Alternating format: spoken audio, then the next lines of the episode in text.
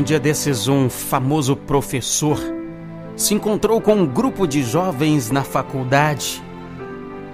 Quando os jovens falavam contra o casamento, os jovens argumentavam que o que mantém um casal é o romantismo e que é preferível acabar com uma relação quando o amor se apaga, em vez de se submeter à triste monotonia do matrimônio. E então, ouvindo aquela conversa dos alunos, o professor disse que respeitava a opinião dos jovens, mas contou a eles a seguinte história. Os meus pais tiveram 55 anos casados. E numa manhã, minha mãe descia as escadas para preparar o café e sofreu um infarto. Meu pai correu até ela, levantou-a como pôde e, quase se arrastando, a levou até a caminhonete dirigiu a toda velocidade até o hospital, mas quando chegou ao hospital, infelizmente minha mãe já estava sem vida. Durante o velório, meu pai não falou nada. Ficava o tempo todo olhando para o nada. Quase não chorou. Eu e os meus irmãos tentamos em vão quebrar a nostalgia, a tristeza, recordando alguns momentos engraçados que vivemos. E já na hora do sepultamento, papai, já mais calmo, passou a mão sobre o caixão e falou com sentida emoção: Meus filhos, foram 55 bons anos. Ninguém pode falar do amor verdadeiro se não tem ideia do que é compartilhar a vida com alguém por tanto tempo. Papai ainda fez uma pausa, enxugou as lágrimas e continuou dizendo: ela e eu estivemos juntos em muitas crises.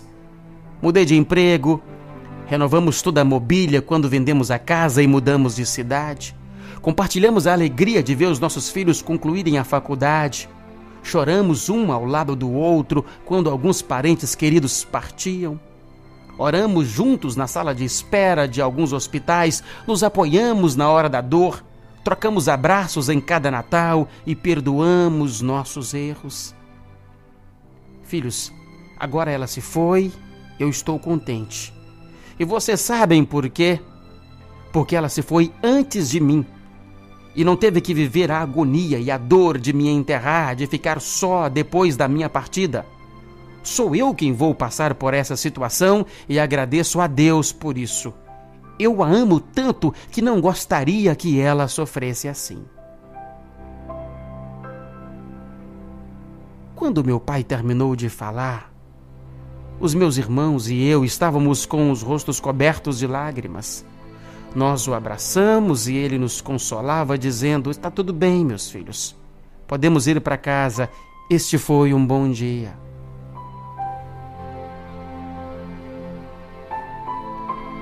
E o professor, então, depois de contar essa história sobre os seus pais e a sua família, por fim, ele concluiu dizendo para os alunos: Olha, naquele dia eu entendi o que é o verdadeiro amor.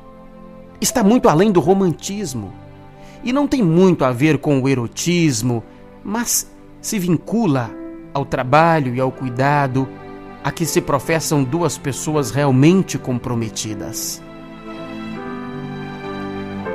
Quando o professor terminou de falar, os jovens universitários não puderam argumentar, pois esse tipo de amor era algo que eles não conheciam. O verdadeiro amor se revela nos pequenos gestos, no dia a dia e por todos os dias. O verdadeiro amor não é egoísta, não é, não é presunçoso, nem alimenta o desejo de posse sobre a pessoa amada. Quem ama verdadeiramente prefere sofrer a causar sofrimento prefere renunciar à própria felicidade para promover a felicidade de quem ama. Alguns dirão que quem age assim não tem amor próprio, mas amor próprio não quer dizer individualismo.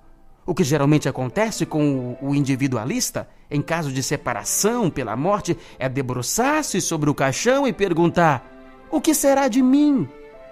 Já aqueles que ama, que se preocupa com o ser amado, perguntará: o que será dele? Ou o que será dela? Isso demonstra que o seu amor é grande o suficiente para pensar mais no outro do que em si mesmo. E você está aproveitando seu relacionamento para construir um verdadeiro amor? Gospel.